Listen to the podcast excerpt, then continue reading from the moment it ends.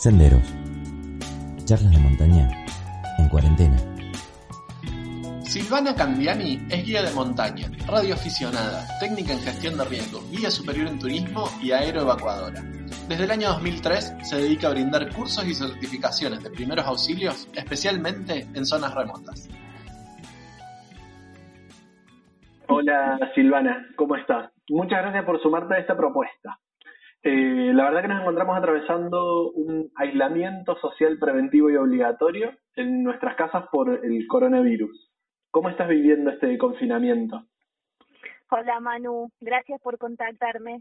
Bueno, bastante especial, bastante particular. Vos sabés que yo vivo en el Chaltén, eh, en el corazón de uno, el, más grande parque nacional que tenemos en nuestro país, bellísimo, el Parque Nacional Los Glaciares, y a 100 metros está el ingreso, es el portal de ingreso a las sendas principales del parque y es muy difícil quedarse en casa, sobre todo con los niños. Yo tengo dos niños pequeños acostumbrados a andar por los senderos del parque y es difícil explicarles que hoy no podemos salir. Así que bueno, por ese lado es un poco complicado, pero por el otro estuvo muy bueno o, o está siendo muy bueno. Estamos haciendo vida intrafamiliar a full haciendo cosas que cuando no tenemos tiempo no las podemos hacer y está bueno disfrutar de los niños, ver cómo crecen, estar full time con ellos. Eh, así que está bueno, está bueno, es como una pseudo vacación y los niños lo están aprovechando un montón porque tienen papá y mamá 100%. Así que está bueno, está re bueno. ¿En qué momento de tu trabajo te agarró este aislamiento?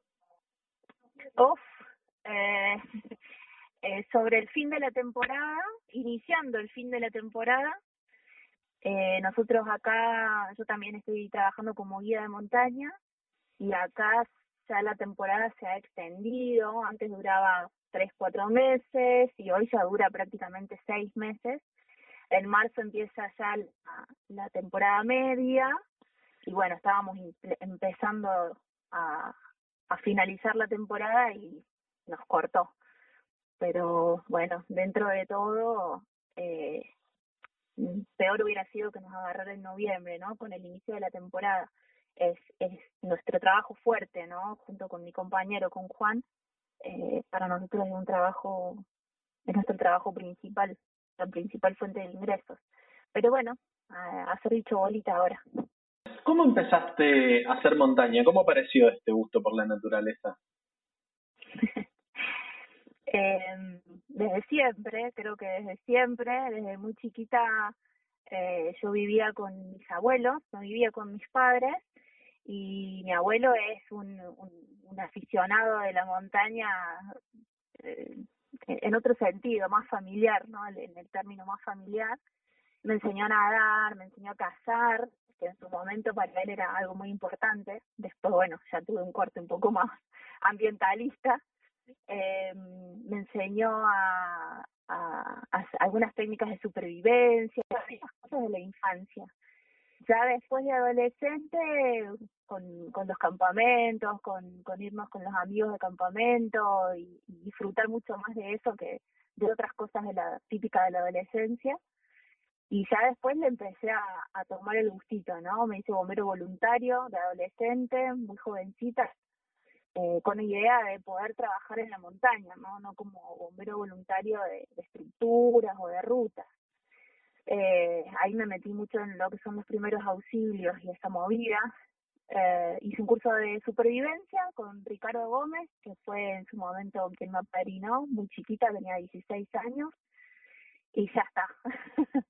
ya empecé, hice la GM a los 20, 20, sí, a los 20 hice el, mi primer mi primer escalón como guía y siempre con la mirada puesta en, en la parte de socorro, ¿no? Ya cuando entré a bomberos supe que lo que quería era rescate en montaña.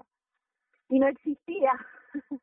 Así que tuve que darle forma, porque si bien yo no quería ser guía de montaña, para mí en ese momento, que estoy hablando de la década del 90, era la única manera, ¿no? Primero siendo guía y después especializándome en la, en la parte de socorro pero bueno, empecé desde temprana edad con el tema de la montaña. Y ya de adolescente encaré encaré la parte de primeros auxilios o, la parte de socorro en montaña. Es la que más me gusta. ¿Cómo fue hacerse camino siendo mujer en el ámbito de la montaña? Bien. Eh, yo creo que fue duro, sigue siendo duro, porque si bien ahora eh, la mujer es, ah, ya ocupa un lugar prácticamente habitual eh, y ha ganado muchos espacios, sigue siendo un, un lugar, aunque no lo querramos ver, bastante masculino, ¿no? Una actividad bastante masculina. Eh, en sus principios, te estoy hablando de hace mucho tiempo atrás, acabo de cumplir 41 años y te estoy hablando que yo esto lo arranqué entre los 16 y los 17, que ya tenía la idea fija de lo que quería hacer, era muy difícil, no solamente el ambiente de la montaña, en lo que todo esto era nuevo, sino en la parte del socorro, en la parte del rescate y, los primeros auxilios. Así que fue no solo desde lo, eh, lo, la cuestión de género, sino también la cuestión de lo profesional. No existía un lugar donde estudiar, ni primeros auxilios, ni rescate, ni nada, y, y menos una mujer. Eh, y menos una mujer chiquita como era yo en ese momento. Así que fue bastante complicado. Eh, me, me hizo o me forjó o tuve que forjar o me sacó una faceta de, un carácter y un humor bastante particular y duro. Eh, yo empecé a dar clases muy chiquita, a los 20 ya estaba dando clases en la Cruz Roja, daba cursos de primeros auxilios y tenía un carácter y un humor y unas formas de responder bastante dura y, en algunos aspectos bastante soberbia, pero bueno, fue la forma que encontré para ir haciendo camino, ¿no? Para que la gente también me tomara en, en serio. Esa fue en ese momento la herramienta que encontré. Hoy ya tengo otras, ¿no? Ya hay una trayectoria, ya hay eh, un trabajo detrás de, lo que yo vivo y detrás de lo que yo hago. Eh, pero bueno, en sus principios fue bastante complicado, sí. Eh, bueno, y con respecto a lo profesional, te comentaba que no había dónde ir a estudiar algo que me acercara a lo que era el rescate y el socorro en montaña. Entonces empecé a estudiar absolutamente todo lo que me parecía que me podía ayudar a formarme como rescatista o socorrista. Así que empecé eh, haciendo cursos de, lo que había, al principio cursos de supervivencia, cursos de montañismo que eran totalmente informales, eh, relativamente cortos, algunos muy caros, eh, cursos de primeros auxilios de todo lo que se te ocurre y en cualquier institución que había, y ya después empecé con las carreras. Empecé eh, la carrera de la Cruz Roja, la técnica en gestión de riesgos, que después yo me daba cuenta que está todo bien, pero no me acercaba ni un poquito, pero bueno, estaba ahí y me fue dando experiencia y, y otras herramientas. Eh, guardavidas, hice la carrera de guardavidas, empecé kinesiología, después empecé medicina, empecé ingeniería porque quería hacer eh, telecomunicaciones, porque me parecía que la parte de las comunicaciones tenían mucho que ver, entonces, chao, me metí en ingeniería para hacer telecomunicaciones, una locura. Llegué hasta tercer año, casi me muero. Nunca supe las tablas, así que imagínate lo que me costó álgebra, análisis matemático, pero bueno, este, y no era porque quería ser ingeniera, yo quería poner antenas que ayudaran a las comunicaciones en los rescates. Imagínate en ese momento lo que fue eh, hablar de eso. Eh, y bueno, y le seguí metiendo, ahora estoy tratando de terminar enfermería y sigo, sigo, sigo, sigo. Hoy ya es mucho más fácil. Hay carreras en otros lugares del mundo, hay especialidades y ya se habla un montón de esto, pero hace más de 20 años atrás esto no, no, no, ni existía. Era muy raro hablar de esto. Así que bueno, eh, fue un, una de malabares. En mi casa pensaban que estaba loca, por supuesto. Hablas de, de esto y, y quería consultarte cómo es la tarea que tienen los socorristas en la montaña. Para alguien que le gusta es apasionante, ¿no? Eh, es poner cuerpo, mente y alma eh, en función, y cabeza fría, ¿no? Por supuesto, en función de sacar a esa persona en las mejores condiciones. Hay que, hay que separar bien mm, hay que puntualizar bien cuál es la tarea, ¿no? Porque no es lo mismo hablar de búsqueda que hablar de un rescate en términos generales o en términos específicos y después de la tarea del socorro. Son cosas distintas que siempre tratamos de eh, aclararlas porque así como son distintos los conceptos en el campo, en el terreno, en el territorio, es distinta también la, en el, el accionar. No es lo mismo entonces todo lo que hace a las técnicas de búsqueda, saber en dónde está la persona o las personas que han sufrido algún accidente o alguna enfermedad súbita, un incidente, como le quieras llamar, tampoco es lo mismo rescatarla, que es sacarla de ese lugar. Yo puedo rescatar, explicar a una persona, por ejemplo, de eh, una grieta, de mm, eh, del agua, o sea, ¿cómo la saco? ¿Qué técnica utilizo para sacarla o sacar el lugar? Por ejemplo, si está atrapada en un auto, bueno, ¿cómo le saco el auto a esa persona? Y otra cosa es atenderla desde las cuestiones clínicas, de las cuestiones médicas, que ahí sí ya estamos hablando de tareas de socorro.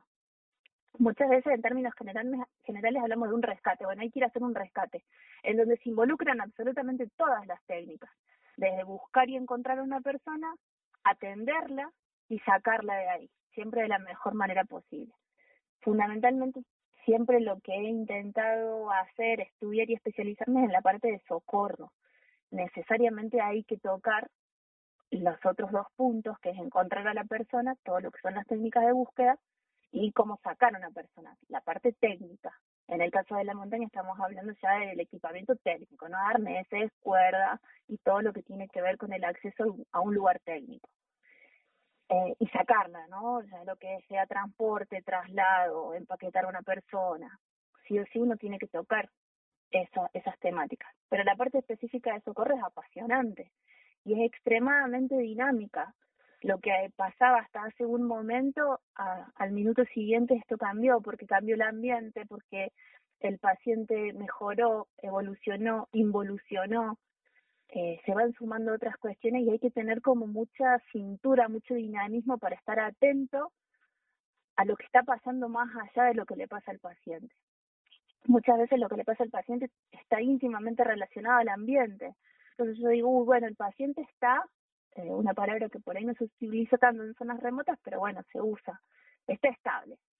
Sí, claro, está estable, pero se hizo de noche, bajó la temperatura, vino viento blanco, y todo lo que parecía ser eh, estable se desestabiliza porque el ambiente nos está eh, condicionando el estado del paciente. Entonces hay que tener como la posibilidad de ver más allá, como, como dice Randy, ¿no? Un, un grosso de la montaña, poder ver la peli, la película, y no la foto, ir anticipándose esas cosas. Entonces es muy dinámico, es muy ágil, es, eh, bueno, eso, hay que estar bastante despierto está buenísimo. Para la que la persona que le gusta está buenísimo.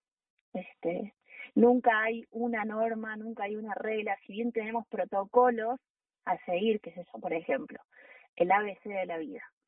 Y sí, eso nos indica pasos a seguir, nos, nos ordena, pero hay veces que hay que salirse, que, la realidad supera el protocolo y hay que tener criterio y conocimiento para decir, bueno, me salgo un poquito del protocolo con este fundamento, por tal y por tal razón. Pero bueno, eso es apasionante. Si pensáramos en, un día de, tu trabajo de socorrista, ¿cómo, cómo sería ese día eh, vivido desde adentro?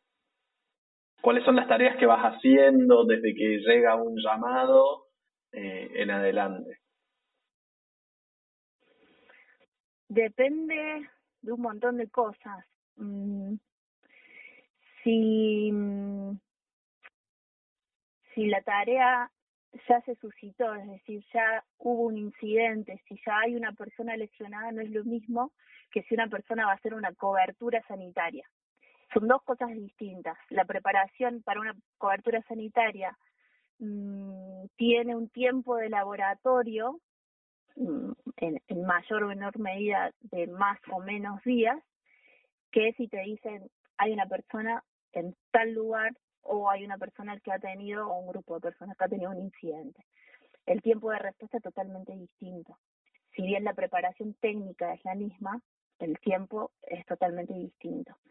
En una cobertura sanitaria uno hace una, una gestión de riesgo, ¿no? Se evalúan cuáles son los riesgos a los que se está exponiendo esta persona o este grupo de personas porque se nos puede contratar eh, para acompañar una expedición, para acompañar un día de trekking, para acompañar eh, algún, por ejemplo, una, una carrera de aventura, a que nos dicen es ya, son cosas distintas. Eh, y por supuesto que todo depende del ambiente en el que nos vamos a mover. Eh, uno tiene una planificación eh, bastante analizada y otro es, bueno, el lugar es este, el clima es este, tantas horas de luz, necesitamos una X cantidad de, de racionamiento de agua, donde se consigue, es todo mucho más rápido y en algún punto mucho más improvisado. Pero ambos tienen un mayor o un menor eh, cuota de adrenalina, ¿no? Uno sale como responsable de un grupo, como responsable sanitario de un grupo, eh, y sabes que sos como, como el referente en ese momento, ¿no? Para todo lo que es socorro, y en el otro sabes que te vas a encontrar con una situación en la que tenés que hacerte cargo y resolver, ya sea solo o en grupo, ¿no? Hay mucho de liderazgo, mucho toma de decisiones, eh, y mucho, tiene que haber mucha claridad, ¿no?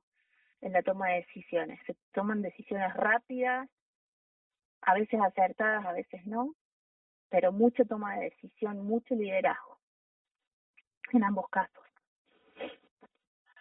Pensando en, en generalidades, vos nos comentabas hace un rato que la temporada hoy por hoy en Chaltén eh, es casi de seis meses. ¿Y cómo, cómo es la preparación para llegar a esta temporada para ustedes?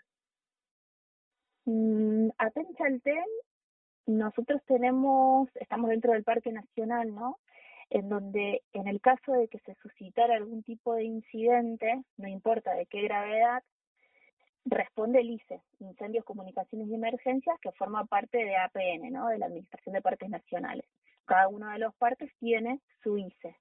Y junto con, eh, con esta organización, un grupo de personas que son los brigadistas especializados para dar respuesta a cualquier tipo de incidente. Ellos son quienes organizan la respuesta, siempre.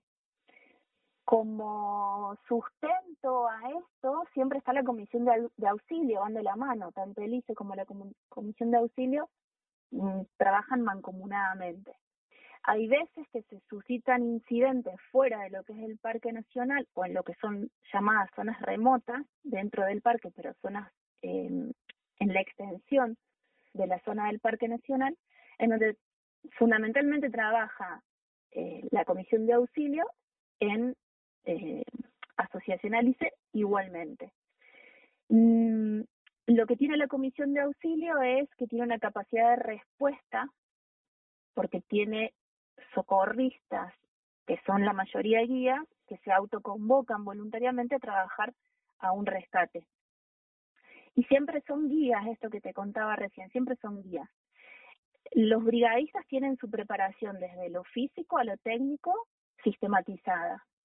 La comisión de auxilio son guías, muchas veces escaladores o deportistas bastante bien entrenados, que no que tienen un entrenamiento previo para prepararse para un rescate, porque o son guías o son guías y escaladores. Entonces ya vienen con una base deportiva eh, bastante importante o bastante fuerte. Inclusive muchos de los guías que trabajan voluntariamente en la comisión de auxilio hacen doble temporada, ya sea como guía o como, por ejemplo, si trabajan en Argentina en el invierno, en todo lo que es esquí, ya sea en centros de esquí o fuera de pista.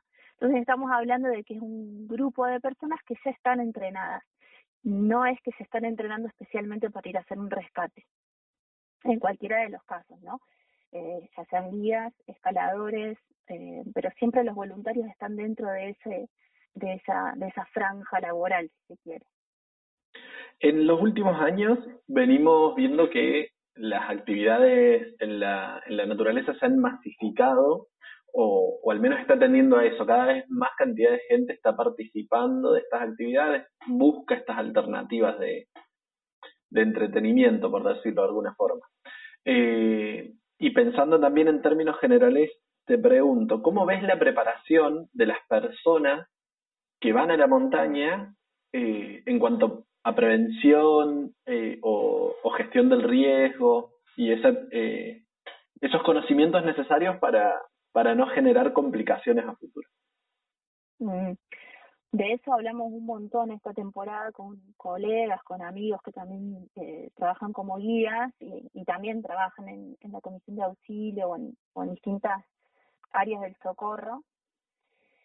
Eh, y esta masificación de la actividad también está haciendo que mucha gente esté haciendo la actividad sin una preparación previa, no solo desde lo que es la actividad en sí, sino también desde lo técnico Mm, mm, hay muy poca gente con preparación, así como lo amateur, ¿no? Con preparación en primeros auxilios, puntualmente eh, destaco eso, y mucho menos en lo que es el análisis de, una gestión de riesgo. Cada vez se ve muchísimo más eso. Inclusive nosotros trabajando en los circuitos habituales acá del parque, uno por ejemplo, eh, estamos trabajando en, el sendero a la una de los tres, eh, la última, el último trechito antes de llegar a la laguna es bastante técnico, bastante largo, es bastante extenuante, si el clima no acompaña no está bueno hacerlo.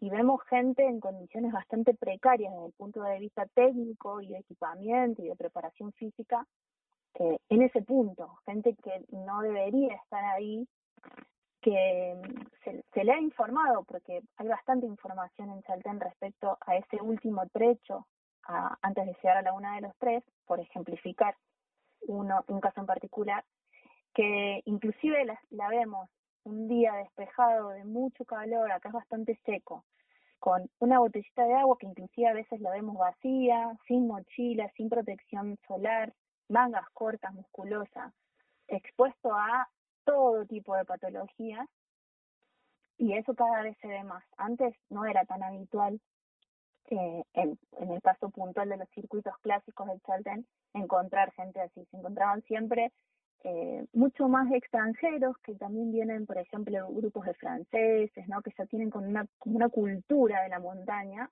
que vienen con sus familias, con niños muy pequeños, que uno los ve técnicamente preparados ya desde la indumentaria que tienen puesta. Cada niño con su mochila, con protección, ya sea eh, lentes oscuros, gorra, Em, las mangas largas, la botellita de agua eh, a mano, técnicamente otra preparación. Hoy ya se está empezando a ver esto que vos decís, la masificación que viene acompañada de una cierta improvisación, desinformación y una gran exposición a distintos tipos de riesgos. Eh, de hecho, se están incrementando también los incidentes dentro de los senderos clásicos, ¿no? Gente que eh, sufre lesiones eh, estables e inestables, insolación, golpe de calor, inclusive patologías graves.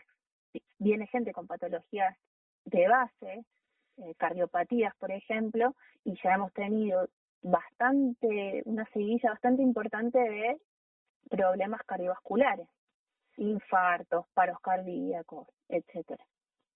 Sí, eso mm, ahí hay, hay que reforzar. Sí, sí.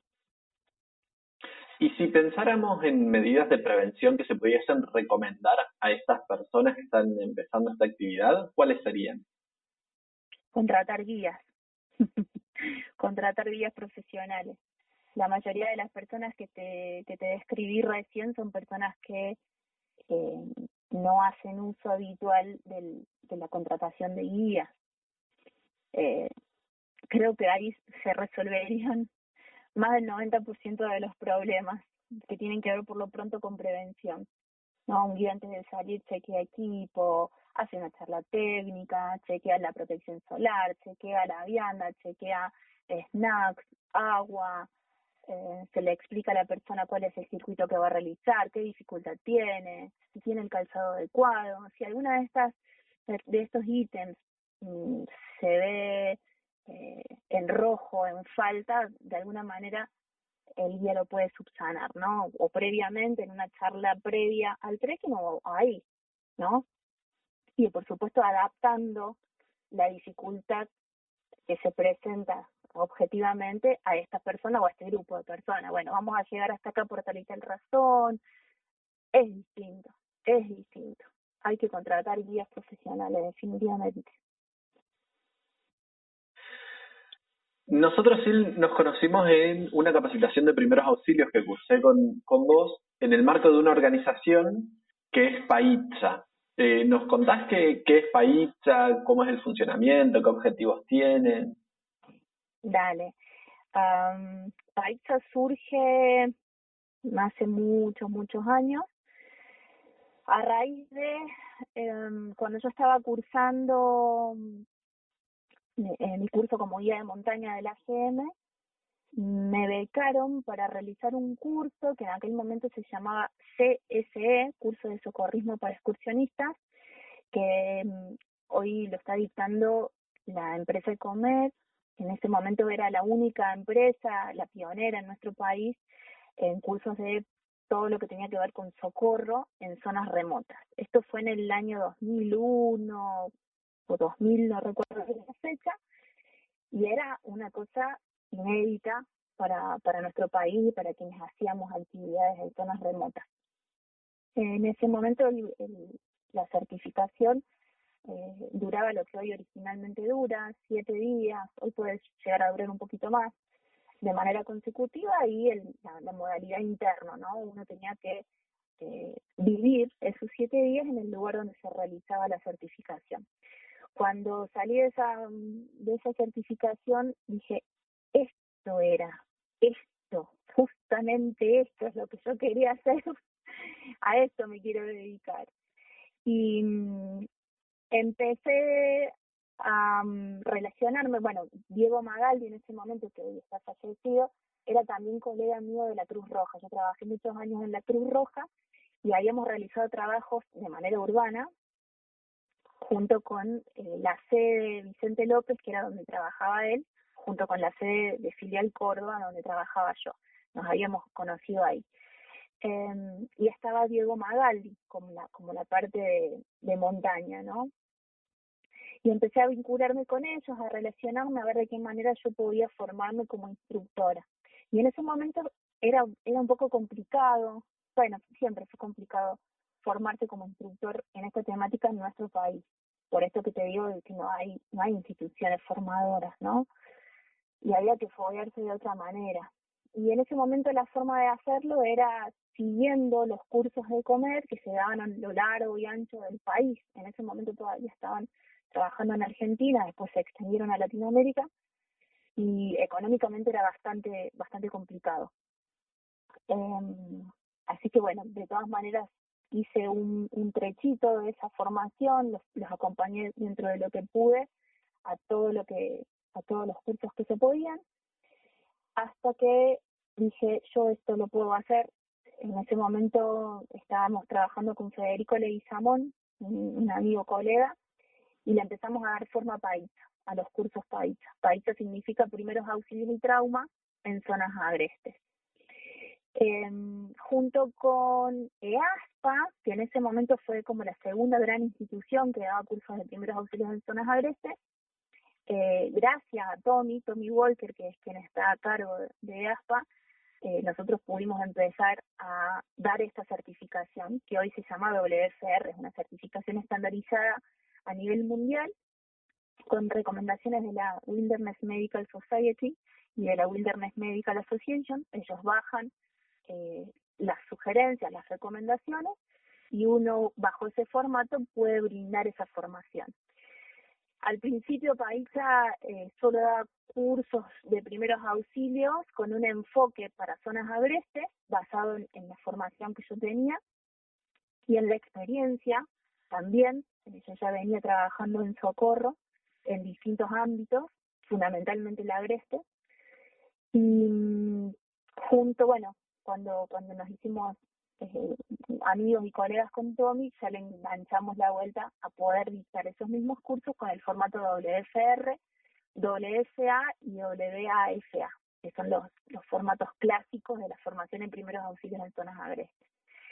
Y así fue como en el 2004 ya alargamos con, con los cursos y fue una cosa maravillosa, la verdad, un, camino muy eh, duro, pero hermoso, hermoso, hermoso.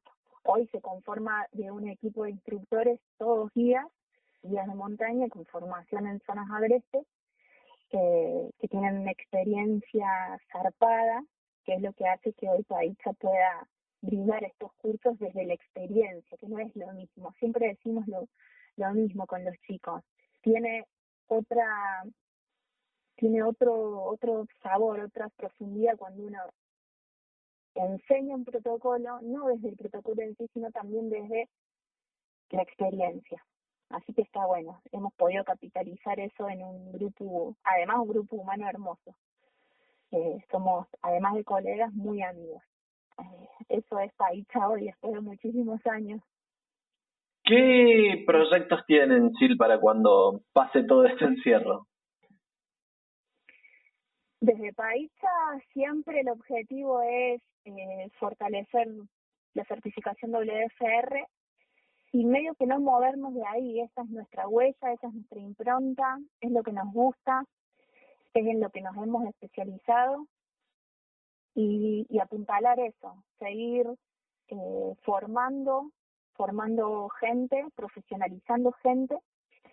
Eh, y lo hacemos de, alguna manera, mm, tenemos como metido en la cabeza que no queremos movernos del formato con el que venimos trabajando ya de hace muchísimos años, que es muy difícil de, de, promocionar porque nosotros exigimos eh, que quienes quieran realizar la certificación WFR no pueden hacerlo de otra manera que no sea estando los ocho días consecutivos dentro del espacio en donde se hace la formación.